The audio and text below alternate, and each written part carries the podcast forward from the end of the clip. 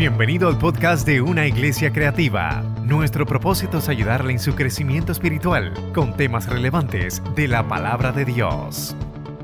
Dios bendiga a los amigos, a los hermanos que nos visitan por primera vez, segunda vez, ya la tercera vez de su casa.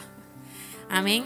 Dios me los bendiga grandemente a toditos y le damos gracias a Dios, ¿verdad? Por este momento, por esta oportunidad. Es un gran privilegio. ¿Ustedes alguna vez se han visto aquí parados predicando la palabra del Señor? Los que nunca, los que nunca. ¿No? Pues sabe que prepárese.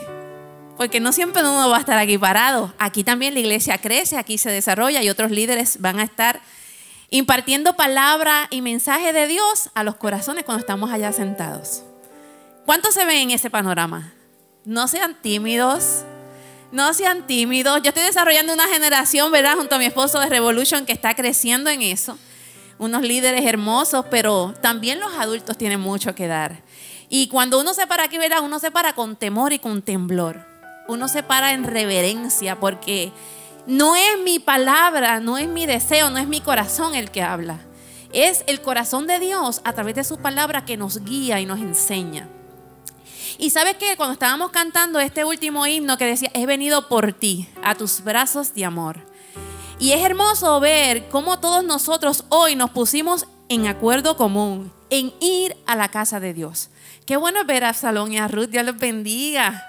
Me alegro un montón que estén aquí con nosotros, ¿verdad? Así que muchas bendiciones. Y cuando estamos aquí en la casa del Señor, ve, nos alegramos cuando vemos a los hermanos. Nos alegramos cuando un hermano pasó por un momento difícil y, y lo vemos de en pie, lo vemos ahí luchando, pero nosotros podemos impartirle apoyo, palabra de luz y de amparo en su momento difícil. Y como les iba diciendo, eso se encuentra en la casa del Señor. Y hoy todos nosotros tuvimos un pensamiento común, voy a ir a la casa de Dios, voy a ir a adorarle, voy a ir a honrarle, voy a parar mi agenda. Y voy a ir a darle toda la gloria y toda la honra. Y hoy ya el corazón de cada uno de nosotros se volcó en esa adoración. Y es hermoso, porque sabe que Dios recibe esa adoración como, mira, como un ungüento fresco ante su altar, en su trono. Pero ahora ya hemos preparado nuestro corazón. Así que ahora Él quiere hablar a nuestras vidas una palabra de aliento, una palabra de exhortación. Y la palabra del Señor yo la considero desde que yo tuve mi encuentro con el Señor a mis 17 años, yo considero la palabra del Señor medicina para mi cuerpo, medicina para mis huesos. Me deleito en ella y yo sé que nosotros todos siempre hemos tenido una oportunidad, que en un momento de necesidad hemos abierto la palabra, hemos orado al Señor y decimos, Señor, háblame. Y Dios ahí te habla porque la palabra de Dios es viva es viva, es cortante, te llega hasta lo más profundo de tu ser. Y dándote esta pequeña introducción, hoy Dios desea traer esperanza al pueblo. Yo sé que todos sabemos lo que ha pasado en esta isla, en este 100 por 35, en estos últimos tiempos. Pero a la misma vez, esto que pasó en mi isla a mí me hizo parar un momento y reflexionar. ¿En dónde está puesta mi mirada? Y yo sé que igual que yo, ustedes muchas veces se sintieron que el piso como que nos, nos los estaban moviendo, nos estaban jamaqueando. Y yo sé, y yo sé que tuvimos momentos de inestabilidad donde en nuestra mente vinieron pensamientos y qué va a ser ahora de nosotros ay Dios mío, ¿y cómo ahora va a quedar mi casa? ¿Y qué es lo próximo que vendrá? Y yo sé que muchos de ustedes tuvieron esos pensamientos como yo los tuve. Y sabe qué? Tener esos pensamientos no es malo. Malo es uno aferrarse a ellos. Y bueno es que cuando lleguen esos momentos donde te están jamaqueando el piso, tú te pares y tú digas, Señor, muéstrame, enséñame, ¿cuál es mi norte? Si lo he perdido, si me ha abrazado algo que no debí, enséñame. Así que hoy viene Dios a poner esperanza a su pueblo, a los suyos, a sus hijos, a sus justos. Y aquí una breve identificación de quiénes son los justos. Los justos son aquellos que han aceptado a Jesucristo como su único y exclusivo Salvador aquellos que no han menospreciado, que no han menoscabado el sacrificio donde Él entregó su vida por amor a ti y a mí. Derramó su sangre, cogió cada golpe, fue abofeteado, le quitaron los pelos de sus barbas, fue torturado todo por amor a ti y a mí. Y, y Él pudo haber dicho, basta, me voy, pero no. Él se quedó ahí pagando un precio. Así que si nosotros todos aquí entendemos que Jesucristo es nuestro Señor y nuestro Salvador, que Él es nuestro guardador y nuestro refugio, que Él es nuestro castillo y nuestra fortaleza, hoy considérate llamado justo a través de la palabra del Señor. En medio de todo lo que tú puedas estar afrontando ahora mismo, aquí estábamos invocando la presencia del Señor. La presencia de Dios está en este lugar y está presta para todo corazón que esté en necesidad. Eso es importante saberlo, reconocerlo, entenderlo, captarlo. Está presta, la presencia de Dios está aquí presta para todo aquel que esté pasando un momento de necesidad para todo aquel que se le haya movido el piso, para todo aquel que tenga un pensamiento donde está cuestionándose cosas, para todo aquel que tenga miedo y no sabe lo que va a deparar su futuro. Hoy yo quiero decirte en el nombre del Señor que su presencia está aquí en este lugar. ¿Sabes qué? Dice en Proverbios 18:10, torre fuerte es el nombre de Jehová, a él corre el justo y será levantado. Y yo estaba documentándome. Ustedes saben que, ¿verdad? Cuando mencionan en la Biblia las ciudades amuralladas, todo el que vivía en la ciudad pues estaba seguro porque su ciudad estaba protegida y estaba muy amurallada.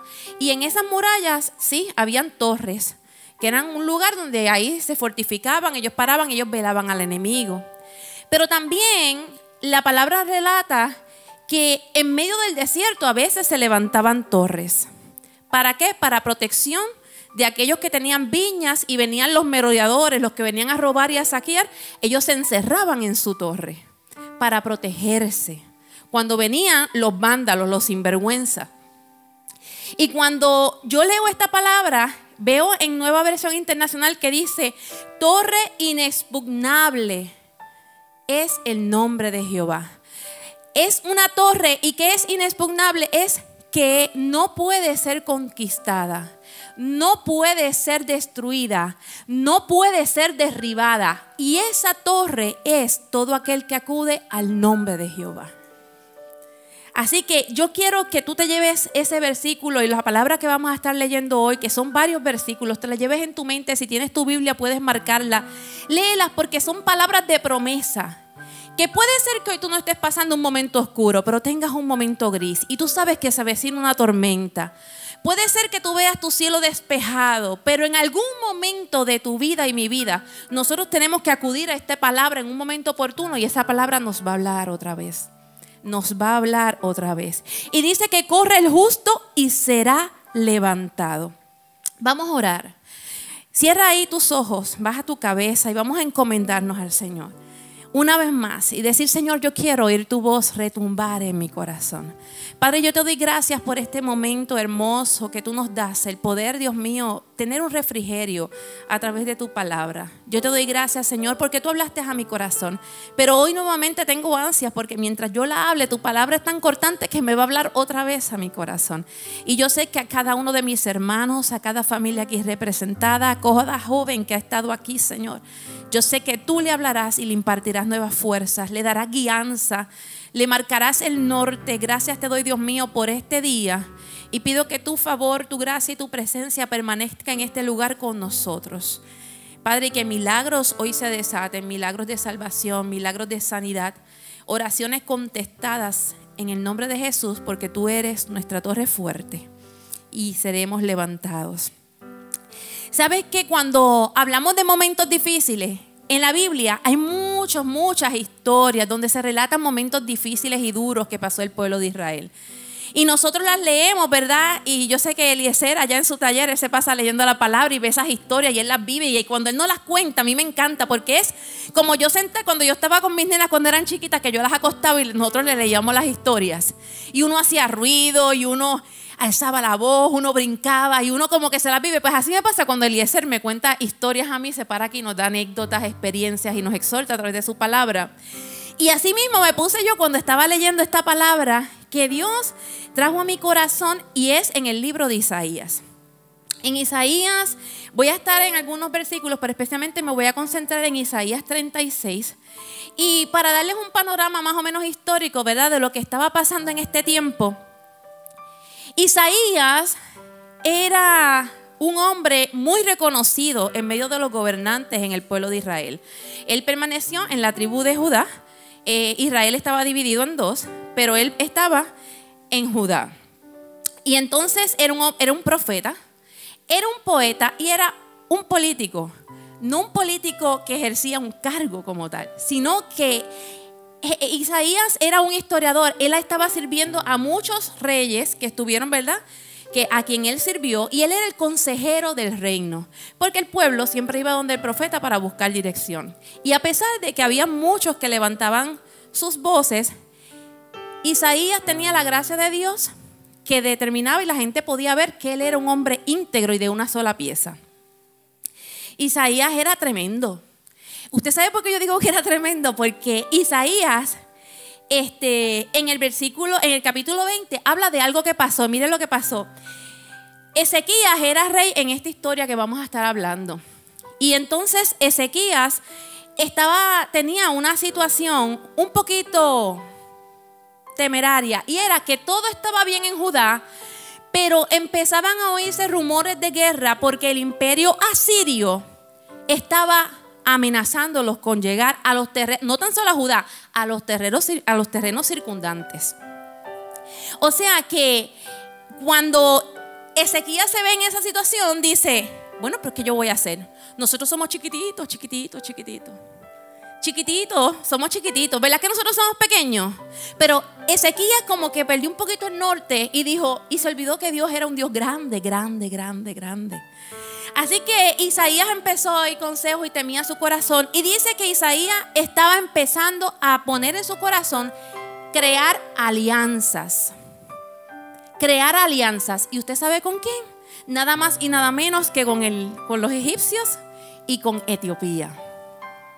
¿Qué pasa? Que cuando eso llegó a oído de Isaías, estamos hablando de años antes, Isaías en el versículo 20 del 1 al 6, y yo lo voy a leer porque es que no quiero faltarle nada, que no falte, no falte ni una tilde, ni una coma. Miren lo que pasó aquí en 20 del 1 al 6. Dice, en aquel tiempo, tiempo habló Jehová por medio de Isaías, hijo de Amós, diciendo, Ve y quita el silicio de tus lomos y descalza las sandalias de tus pies. Y lo hizo así, andando desnudo y descalzo.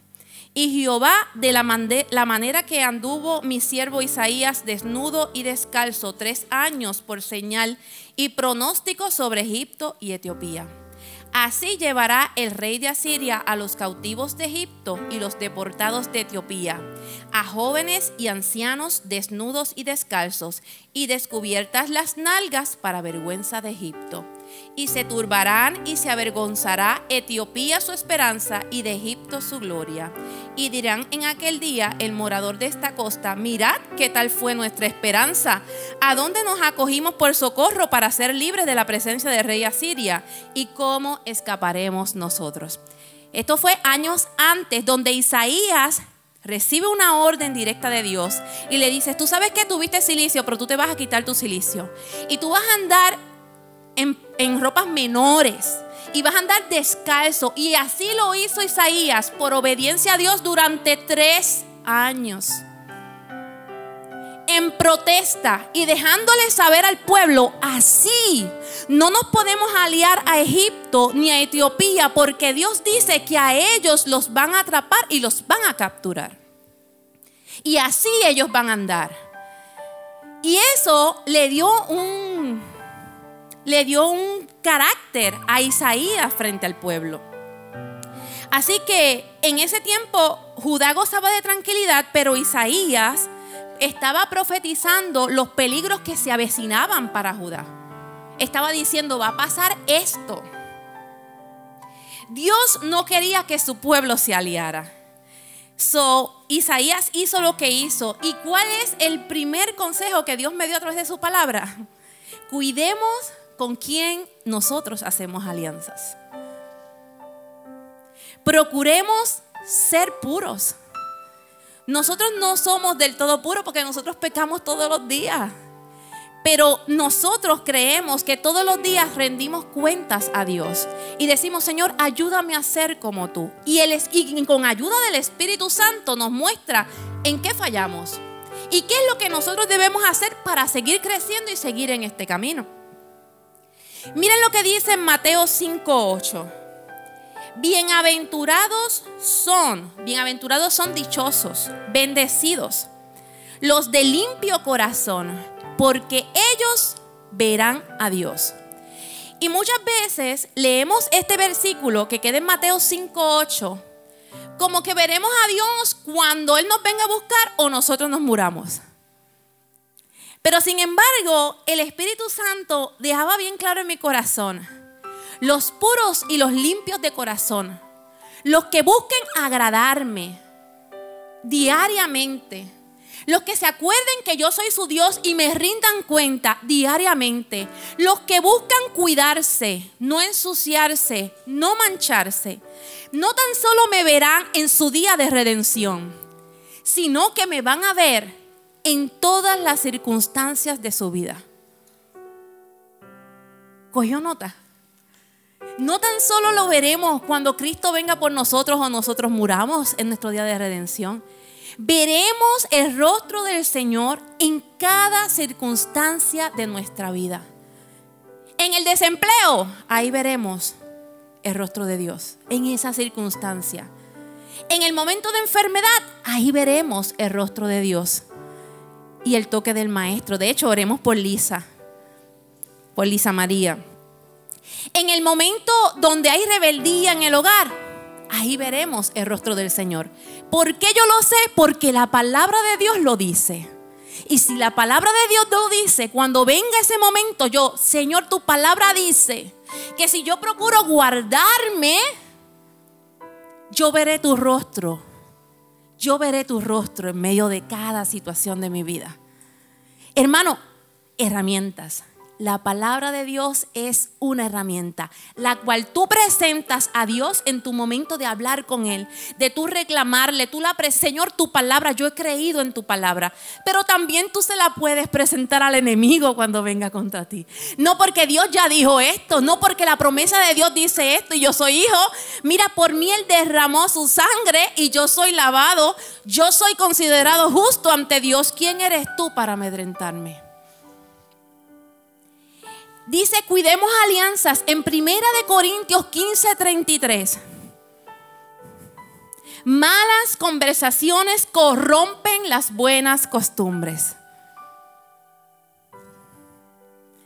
Así como nosotros nos alimentamos, comemos y nuestro cuerpo se alimenta de lo que comemos.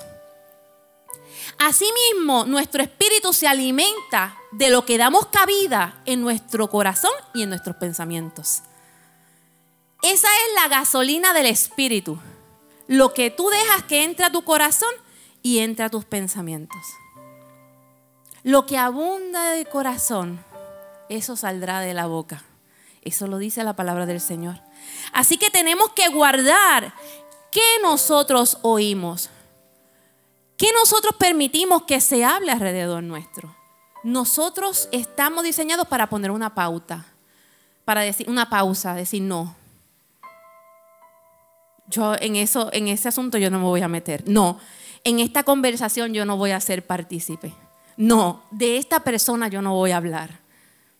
No puedo, no puedo, porque el Señor me dice que yo no puedo estar causando murmuración. Por lo demás, hermanos, ¿y qué de nosotros debemos hacer? Miren, la palabra en Filipenses 4:8 lo dice bien claro. Todo lo que venga a nosotros, nosotros tenemos la capacidad de juzgarlo ¿Y, ¿Y cómo? A través de la luz de la palabra. ¿Y qué dice la palabra en Filipenses 4:8? Por lo demás, hermanos, todo lo que es verdadero, Verdadero, digan conmigo verdadero. Todo lo honesto, díganlo. Todo lo justo, díganlo. Todo lo puro, díganlo. Todo lo amable. Todo lo que es de buen nombre. Si hay virtud alguna, en eso yo voy a pensar. Ahí está la clave. Pero muchas veces nos envolvemos y perdemos el norte y nuestra mirada, en vez de estar arriba, muchas veces se va bajando porque empezamos a mirar lo que pasa allá, lo que pasa al frente, lo que pasa aquí. Pero es bueno cuando eso pasa, pero el Espíritu de Dios te enseña. Y tú le das espacio al Espíritu de Dios para que te dirija. Por eso es que nuestra dirección, todo el tiempo, todo el tiempo, nosotros todos los días tenemos que rendirles cartas a Dios, cuentas a Dios. Y decir, Señor, pasó esto, esto, esto, me sentí, me molesté, me enojé, frustré, dije esto, no debí, perdóname, ayúdame, consuélame. Y al otro día empezamos otra vez de nuevo. Esto es diario, hermanos. Esto es diario. Y cuando nosotros nos cuidamos y le damos la oportunidad a que el Espíritu Santo, porque cuando yo voy a buscar la presencia de Dios, y arrodillarme, inclinar mi rostro ante Él, yo le estoy diciendo, Señor, yo vengo aquí porque yo te necesito. Yo te estoy dando un espacio.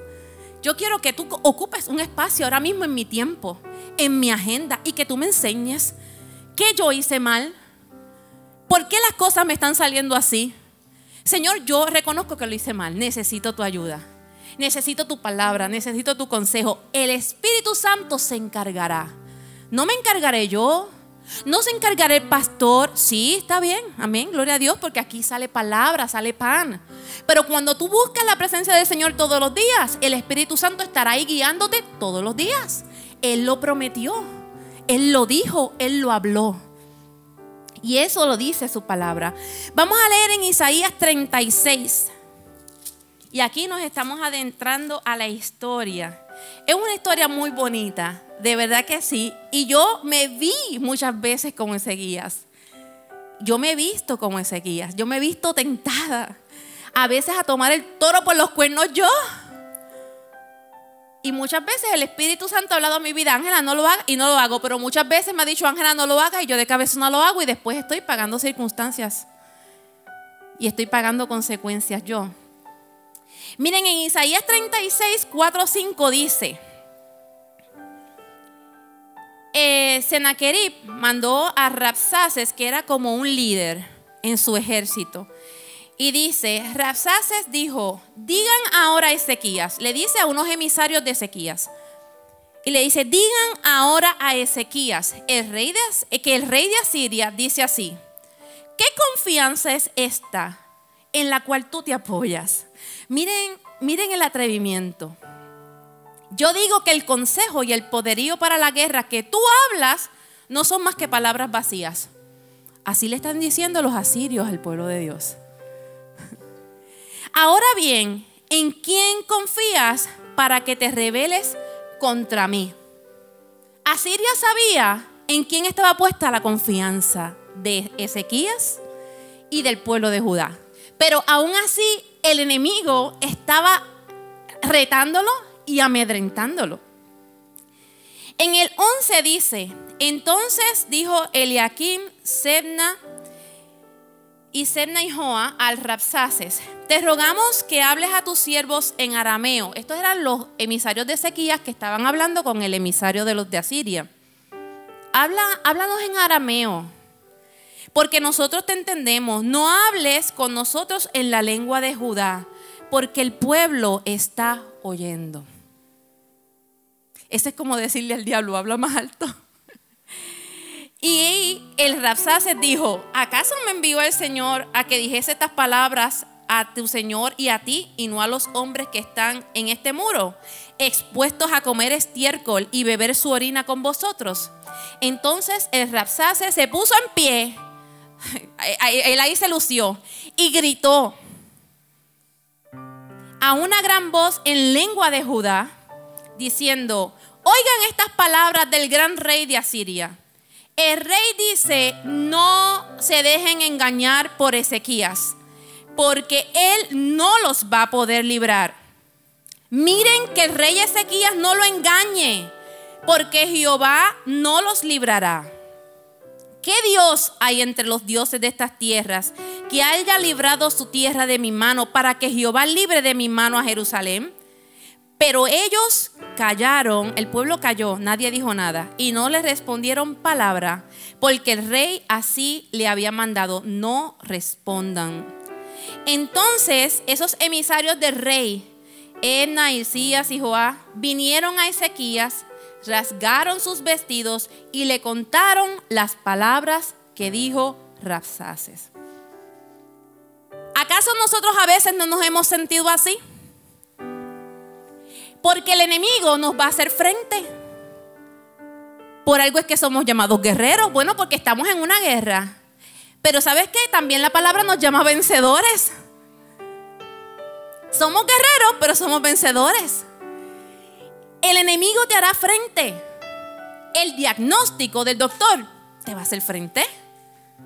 El banco te va a hacer frente. Tus circunstancias te van a hacer frente te van a hacer frente. La situación aquí es si me hace frente o no me hace frente. La situación es cómo yo respondo cuando a mí me hacen frente. Cómo yo respondo cuando el enemigo me, me amedrenta. Cómo yo respondo cuando el enemigo me grita, me cuca. Y no tan solo que me cuca a mí, sino que se mete con lo que yo creo, con el Dios Todopoderoso. Vendrán momentos de turbación, vendrán momentos de miedo, van a venir. Quizás ya tú los estás viviendo.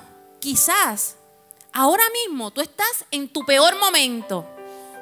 Yo no sé. Pero sabes que muchas veces hacemos cosas comunes, usuales en nuestro diario vivir. Por ejemplo, nos enfermamos y ¿a dónde vamos? Al hospital, al doctor, ¿verdad que sí? Se daña el carro y vamos al mecánico. Necesitamos comida, vamos al supermercado. Pero a veces nosotros estamos entre la espada y la pared. Y Dios no requiere de ti una movida usual como lo hace todo el mundo. Porque a los elegidos Dios les exige una movida extraordinaria. No es una movida usual. Así que nuestra respuesta no puede ser como la que tiene el mundo. El mundo grita, pelea, pataletea. Nosotros, ¿dónde damos la batalla? La damos de rodilla. La llevamos, lloramos. Lloramos, es verdad, nos sentimos amedrentados, es verdad. Pero no nos podemos quedar así, con el pañuelo en mano todo el tiempo. Hoy el Señor nos recuerda y nos dice, tú tienes una posición. Recuerda, recuerda quién tú eres. Recuerda lo que yo te he dado. Van a venir momentos difíciles, no tan solo en este país, momentos difíciles en nuestra casa, en nuestras escuelas, en las universidades, en los trabajos, donde quiera que vayamos. Momentos difíciles como lo que pasó ayer en Walmart, en El Paso, Texas. Tú puedes estar en una tienda y surja una emergencia como esas. Un sicario se llevó un montón de vidas por delante. Momentos difíciles, inesperados como esos. A veces hay situaciones que a nosotros muchas veces nos planteamos y decimos, adiante, sí. Si esto, si yo pierdo el trabajo, puedo perder la casa. Pero, ¿sabes qué? Veces son cosas como que a veces pensamos, porque eso es lo que uno, ¿verdad? A veces se ocupa regularmente. Pero cuando vienen momentos donde te saquean, que tú no sabes a dónde tú correr. ¿Cuál fue la palabra que leímos ahorita? que el justo corre, ¿verdad? Torre fuerte es el nombre de Jehová donde corre el justo y allí será levantado. Miren, Ezequías le dijo al profeta cuando pasó esto y estaba ese amedrentamiento ahí frente al pueblo y Ezequías se enteró. Ezequías dice en Isaías 37:3, díganle al profeta, mandó a sus hombres y le dijo, vayan corriendo donde Isaías y díganle, el hijo está a punto de nacer y la mujer no tiene fuerzas para parir. qué explicación tan, qué comparación. Una, imagínense una mujer embarazada, que el bebé esté ahí, ya cumplió su término. Vamos a suponer que tiene 40 semanas y media, 41 semanas y media, está por nacer. Y ella con dolor, pero ella no tiene fuerza para pasar el parto. Así fue la comparación que le mandó Ezequías a decir a Isaías. Así que es posible que te haya llegado a dar tu momento de dar a luz y tú no tengas fuerza para dar la batalla. Pero ¿sabes qué? Gloria a Dios. Porque tú estás hoy para recibir nuevas fuerzas. Y yo dije al principio que el Espíritu Santo está aquí para impartir nuevas fuerzas a aquel que no tiene ninguna. Que el Espíritu Santo está aquí para llenar el corazón de aquel que lo siente vacío. El Espíritu Santo hoy está aquí para alumbrar a aquellos que no tienen luz en su caminar. Que no ven, no ven a dónde voy a dar el paso, cuál va a ser mi siguiente paso. No pueden ver porque en su capacidad humana se han envuelto y no pueden ver. Se ven imposibilitados a ver. Esa misma encrucijada vivió Ezequías y Judá. Nosotros también la vivimos en nuestras vidas. Quizás no seamos un ejército que vengan ahí a sacarnos de nuestras casas y a darnos por los pelos. Pero ¿sabes qué? Hay un ejército que lucha contra nosotros, que es el ejército de las huestes celestiales, pero nosotros somos llamados hijos de Dios. Son momentos, cuando llegan estos momentos, como yo dije ahorita, son momentos donde nosotros empezamos a mirar. Cuando todos tenemos una situación, nosotros empezamos a mirar cuál puede ser la posible solución.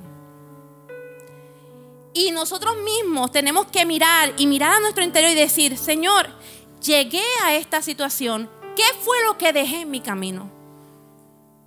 ¿Cuándo se me cayó mi esperanza? ¿Cuándo, ¿Cuándo dejé de mirar hacia ti? ¿En qué momento? ¿En qué momento se me perdió mi agua viva? ¿En qué momento se me perdió mi razón de vivir, que eres tú? ¿En qué momento? Son momentos difíciles donde tú miras a tu interior y tú buscas solución, o tú te mueves y tú te haces estas preguntas. ¿Cuál debe ser el siguiente paso? Pues vamos a Isaías 37 del 1 al 2. Dice que vinieron y le contaron. Dice, aconteció pues que cuando el rey Ezequías oyó esto, rasgó sus vestidos y cubierto de silicio vino a la casa de Jehová.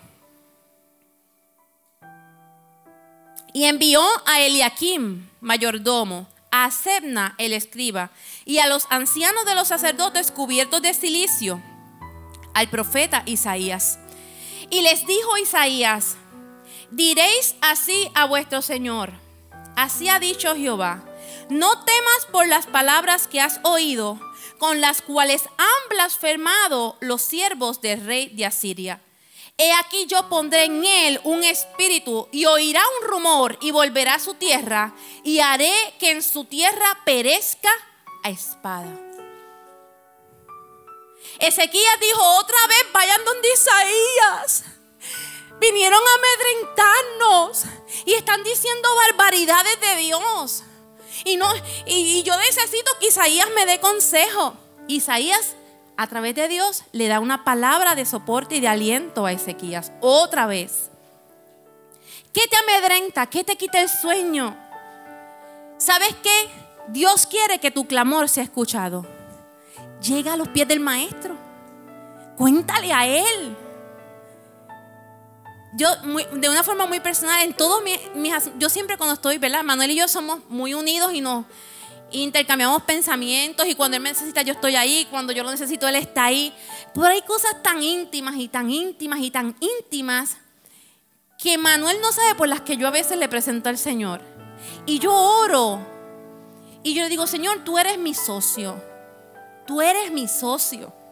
Yo tengo un socio formado aquí en la tierra, pero Dios es mi socio. Digo, Señor, tú eres mi socio. Y yo apelo a ti. Y yo empiezo a levantar oración por mi casa. Lo bendigo a Él, lo curo a Él, a mis hijas, por Revolution, por la iglesia, por todos.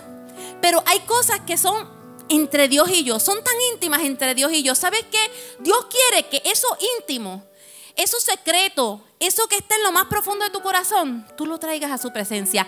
Ese clamor que hay en tu alma, que a veces, no sé si a ustedes les pasa, pero a mí me ha pasado, a veces hay un clamor muy profundo en mi corazón, yo me acuesto a dormir y a veces me levanto pensando en esa situación. ¿A ustedes no les pasa? A mí me ha pasado. Y cuando yo me despierto así, yo digo, Señor, de esto tenemos que hablar mañana cuando me levante. Sí, porque ahí yo estoy durmiendo. O sea, Dios sabe que yo tengo que dormir. Yo, Señor, de esto hablamos mañana. Porque, y son cosas. Mm. hay una palabra en Salmo, uy, Dios mío, por más que trato, dice que aun cuando duermo, su espíritu trabaja en mis pensamientos. Wow, eso está tremendo. Eso está, eso es otro día, otro día. Otro día hablamos de eso. Este, lo dice en Salmo, Dios mío, se me olvida esa. Siempre estoy que me encanta esa palabra y siempre se me olvida. Así, el enemigo riposta. Miren lo que pasa, que cuando Dios da una palabra a tu vida, no, ¿verdad? Dios te da una palabra y tú la escuchas. Ay, pero ¿quién más la escucha? El presentado de los presentados. El enemigo sabe lo que Dios, porque, porque él escucha también. Él escucha también. Y miren esto, se lo voy a demostrar por la palabra. Mira, dice, así que diréis Ezequías, vino otra vez quién? El Rapsaces. Y dijo, así que diréis Ezequías, rey de Judá, no te engañe tu Dios en quien tú confías diciendo Jerusalén no será entregada en manos del rey Asirias. He aquí que tú oíste lo que han hecho los reyes de Asiria a todas las tierras que las destruyeron y escaparás tú. El enemigo vino otra vez. Supo que Ezequías había recibido palabra de Dios y vino otra vez a amedrentarlo. Uy, qué atrevido. Pues ese enemigo es el que tú y yo tenemos también. ¿Y sabes cuál debe ser nuestra respuesta? Bueno, pues aquí la misma palabra porque la palabra es clara. Dice, y tomó Ezequías las cartas de mano de los embajadores, las leyó y subió a la casa de Jehová, las extendió delante de Jehová. Entonces Ezequías oró a Jehová. Fue otra vez, oró, clamó, presentó su situación ante el Todopoderoso. Ese Todopoderoso, Dios de Ezequías, es tu Dios y es mi Dios.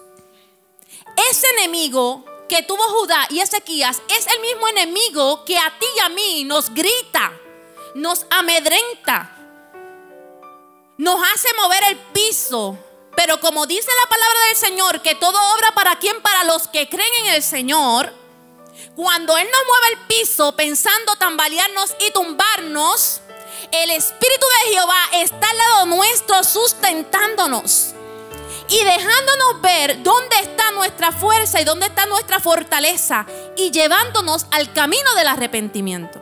Eso lo hace el Espíritu de Dios. Eso no lo hay hombre que haga eso. Yo le puedo decir a Jesse, Jesse, tú estás mal y la puedo herir. Pero el Espíritu Santo con cuerdas de amor puede hablar al corazón de Jesse y hacerle entender en lo más profundo de su corazón, Jesse, Jesse, tú no estás mal, tú estás bien, tú eres una mujer de Dios, pero tú eres un ejemplo. Eso solamente lo hace el Espíritu de Dios.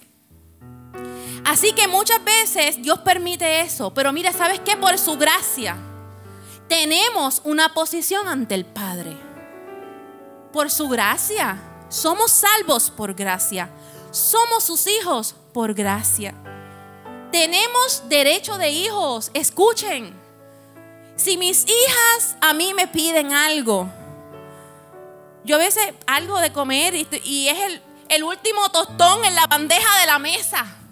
Y a Lana que le encantan los tostones dice, ay mami, yo quería ese tostón. Toma, mija, toma. Y toma el mayo ketchup. Se lo doy. Se lo doy porque es mi hija. Si esa soy yo, que soy humana, soy pecadora, vivo en este mundo, me dreno, me canso, ¿cuánto más? ¿Cuánto Dios no va a oír tu clamor? ¿Cuánto? Miren lo que dice la palabra del Señor en el Salmo 34, 15, ya estoy terminando. Los ojos del Señor están sobre los justos y sus oídos están atentos a sus oraciones. Ay, promesa, promesa, promesa. Dios nos tiene la Biblia llena de promesas y cumplimientos. Queda de nosotros verlas cumplir. Están ahí. Es como yo tener que me digan, Anya, hay un regalo para ti en el carro. Y viene, se acaba todo. Y lo que no va a pasar es que yo no me voy a ir para casa sin mi regalo. Porque créeme que si Merari me dice, Angie, yo tengo un regalo para ti, yo voy a estar detrás de Merari. Merari, te estoy viendo, no te vayas. Merari, y, más y los que me conocen saben que cuando hay un regalo yo lo abro al momento. Al momento. mi mamá a veces me dice, pero te regalé, pero ya tú usaste la cartera que te regalé para el Día de las Madres. Yo, muchacha, el otro día y si me muero mañana. La tengo que estrenar. ¿Sabes qué? Así mismo es Dios. Tiene un regalo para nosotros guardado y nos dice, mira, tengo este regalo para ti.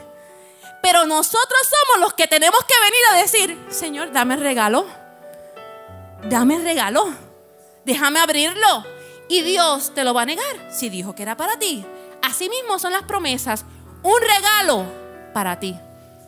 Pero nosotros tenemos que procurarlas y abrirlas. Queda de nosotros. No de Él, porque ya Él ya habló, ya Él lo dispuso. Queda de nosotros el creerlo y el venir por Él. Miren lo que dice la palabra en Filipenses 4, 6, 7. Por nada estéis afanosos, sino presenten vuestras peticiones ante Dios en ruego y acción de gracias. Y la paz que sobrepasa todo entendimiento guardará vuestros corazones y pensamientos en Cristo Jesús. Escúchame bien. Nos dice que no estemos afanosos. Nos dice que vayamos ante su presencia y que roguemos. Nos dice que tengamos acción de gracias por lo que Él está haciendo, por lo que Él hizo y por lo que Él hará. Entonces, entonces, es que la paz de Él se va a manifestar en nosotros. La paz no la puede tener todo el mundo, porque hay que cumplir con esto. La paz hay que cumplir con esto cuando dice, ven, preséntame tu oración. Yo quiero oírte, hijo. Yo quiero oírte. Dame acción de gracias. Reconóceme en tus caminos. Entonces mi paz. Entonces yo te voy a dar mi paz. Y es una paz, es una paz inexplicable. Dice, confieso mi dolor, voy ante Dios. Yo confieso mi dolor. Yo confieso mi pecado. Yo confieso mi necesidad. Yo confieso las estupideces que a veces uno hace. Yo, que yo hago. Yo hago muchas estupideces y a veces me digo, no aprende. No, a veces no aprendo y a veces tengo las mismas peleas con Dios y Dios me dice, pero si ya yo te lo dije, pero tú, pero es que tú eres tremenda. sí, Dios me habla así. Entonces la paz de Dios, de forma inexplicable, guardará mi corazón y mis pensamientos. O sea, ¿con qué guardará el joven su camino? Con guardar su palabra. O sea que si guarda su palabra, estará guardando su corazón y sus pensamientos. O sea que esto no tan solo es para Revolution, porque yo también soy joven. ¿Tú eres joven, pastor? Claro que sí. Cookie, ¿tú eres joven? claro que sí.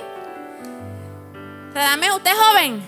Amén. Pues esta palabra también es para usted.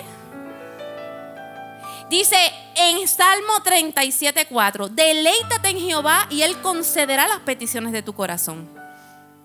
Cuando deleítate, eso me suena como a un churrasquito así bien rico encebolladito, con salsa este, teriyaki, no, teriyaki no, la salsa de seta. Mm, mm. Eso como que hace, ¿verdad? Deleítate a sí mismo en Jehová y Él concederá las peticiones de tu corazón. Ay, cuando uno vea y un Señor échale la salsita de setas por encima para digerir esta palabra hermosa. Ay, y te va a dar ese gusto en el paladar que tú vas a querer comer todo el tiempo de esta palabra. En Isaías 26:3 dice, tú guardarás en completa paz aquel cuyo pensamiento en ti persevera, porque en ti ha confiado. Y en Salmos 112, 7 al 8 dice, no, iglesia, no tendrás temor de malas noticias. Uy, Dios, escúcheme esta palabra. No soy yo, es la palabra, lo dice. Ah, usted abre su Biblia en el Salmo 112 y usted va a ver lo que yo estoy leyendo. No tendrá temor de malas noticias. Su corazón estará firme y confiado en Jehová. Asegurado está su corazón y no temerá. Cuando ¿Quién asegura tu corazón? La palabra de Dios es lo que mantiene ahí tu corazón cercado. Cuando tú crees, cuando tú confías, cuando tú te deleitas, cuando tú procuras su presencia, todos estamos en ese bote, todos tenemos que hacer ese ejercicio. Entonces será guardado nuestro corazón y no tendremos temor. Pase lo que pase allá, Grita quien grite y se manifieste quien se manifieste. No tendremos temor. Vengan chavos de allá de los federales o no vengan. No tendremos temor. Quitarán el seguro social dentro de dos años, cinco años, diez años. No tendremos temor. Nuestros hijos van para la universidad, tendrán un carro, sacarán la licencia. Hoy digo, no tendré temor no tendré temor.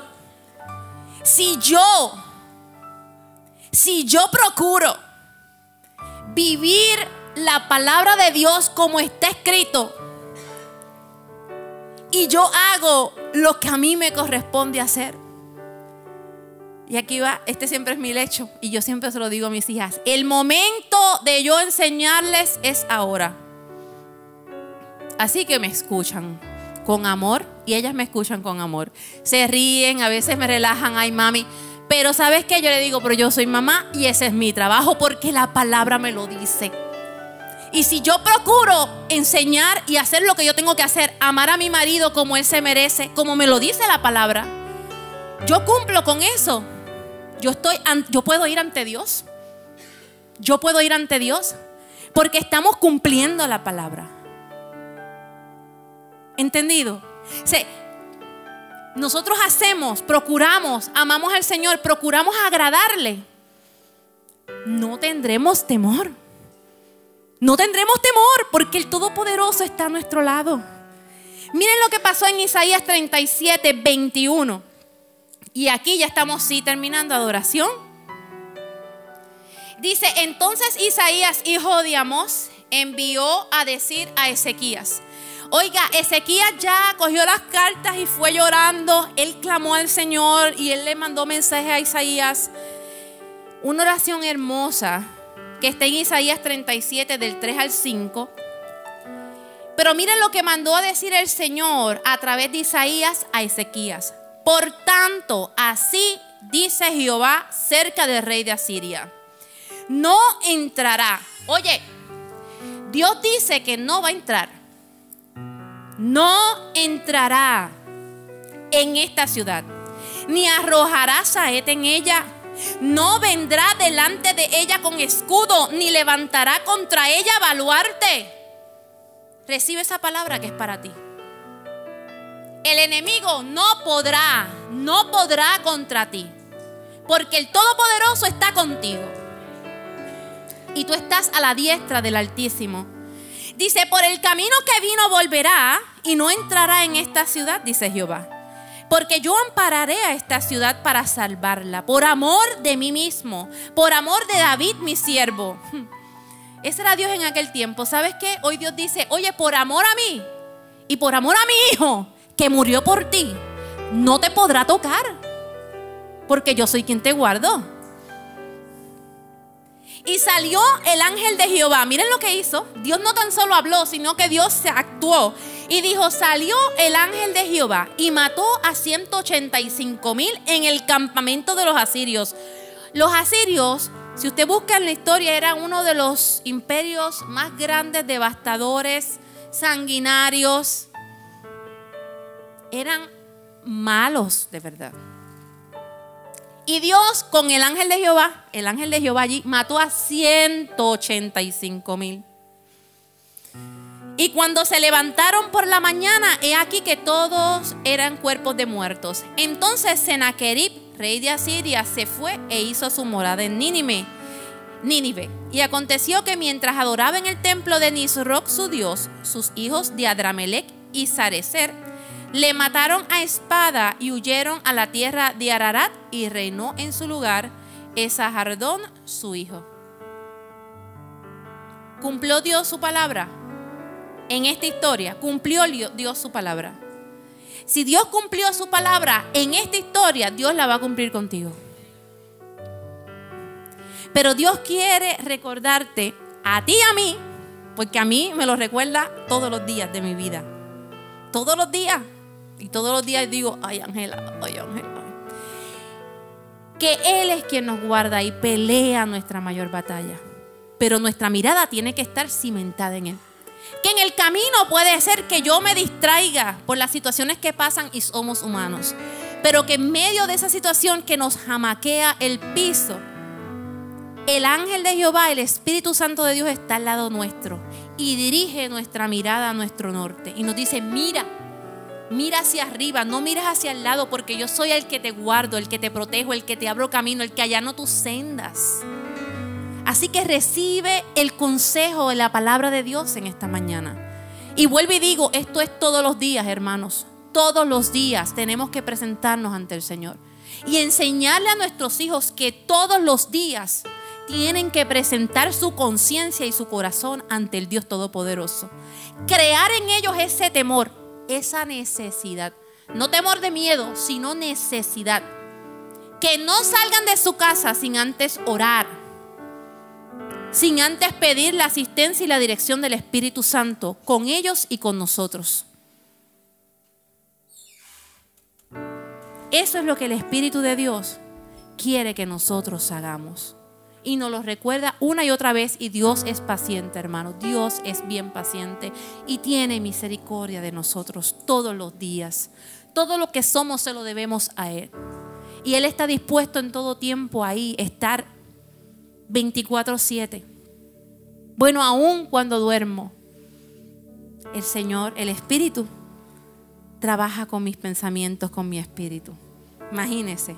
Mire si Dios es bueno. Vamos a ponernos en pie. Cierre sus ojos. Y yo voy a llamar al altar los que quieran venir hoy a abrir sus regalos. Vamos a hablarlo así. Los regalos de Dios están aquí. Este es como cuando llega Navidad, que está el árbol, todos los regalos, y los nenes están ansiosos, por lo menos en casa se levantaban, inclusive yo cuando chiquita me levantaba, pero yo no me atrevía a abrir un regalo hasta que mami y papi no estuvieran ahí. Y yo deseo, si yo levantaba a todo el mundo, yo hacía ruido, yo cerraba gavetas, yo tiraba puertas. ¿Sabes qué? Hoy Dios quiere que tú estés ansioso por abrir tus regalos. Si tú has creído en esta palabra y tú has creído que Dios es un Dios todopoderoso, un Dios no ausente, sino presente en todas las circunstancias de tu vida, no tan solo en las buenas, en las grises y en las negras también. Yo creo que hoy es momento de abrir regalos. Ahí donde tú estás, baja tu cabeza, preséntate ante Dios. El que quiera pasar al altar puede pasar. Aquí se va a orar por usted y el Espíritu Santo está aquí para socorrerle. Si usted necesita un hombro para llorar, ahí estamos. No se preocupe. Si usted no desea pasar ahí, encomiéndese ante el Señor y ore, Señor, yo te necesito. Señor, dame fuerzas. Ilústrame, enséñame, muéstrame. Oramos, Señor, yo te doy gracias por este momento en que tú, mi Dios, has hablado a nuestras vidas una vez más. Porque tú no te cansas con nosotros, Señor. Porque tú tienes misericordia de nosotros. Yo te presento a todos los corazones que hoy escucharon tu palabra, que hoy escucharon tu palabra de vida. Señor Espíritu Santo, hoy su semilla fue sembrada en sus corazones, pero Espíritu Santo, tú eres el que vas a cuidar que esa semilla crezca, prospere, se fundamente bien, Señor, para que en todo momento, en todas circunstancias, ellos sepan que pueden acudir a ti. Que tú eres quien los hace fuertes, que tú eres quien levanta su cabeza, que tú eres el que estás ahí por ellos en todo tiempo y en todo momento, que tú eres quien peleas la gran batalla y que de nosotros queda rendirnos ante ti. Señor, hoy nos presentamos ante ti como tus hijos, pero también venimos a rendirte cuentas Mira que el Señor que no sabe cómo expresar su necesidad, pero tú, tú dices en tu palabra que no hay que abrir ni siquiera nuestra boca para que tú sepas de qué estamos faltos nosotros, Señor. Tú eres el Dios que todo lo sabes y yo te pido hoy por este cuerpo, por este pueblo, por esta iglesia. Yo te doy gracias por todos los que estamos aquí, Señor Bendícelos en gran manera y muévete como tú quieras, Espíritu Santo, porque tú eres el que tienes el poder y la autoridad en todo tiempo y en todo momento. Y a ti te damos honra y te damos lugar. En el nombre de Jesús hemos orado. Amén. Amén. Gracias por escuchar nuestro podcast. Para conectarse con nosotros, siga nuestra página web, unaiglesiacreativa.com o en Facebook, Una Iglesia Creativa, donde hay un lugar para cada miembro de su familia.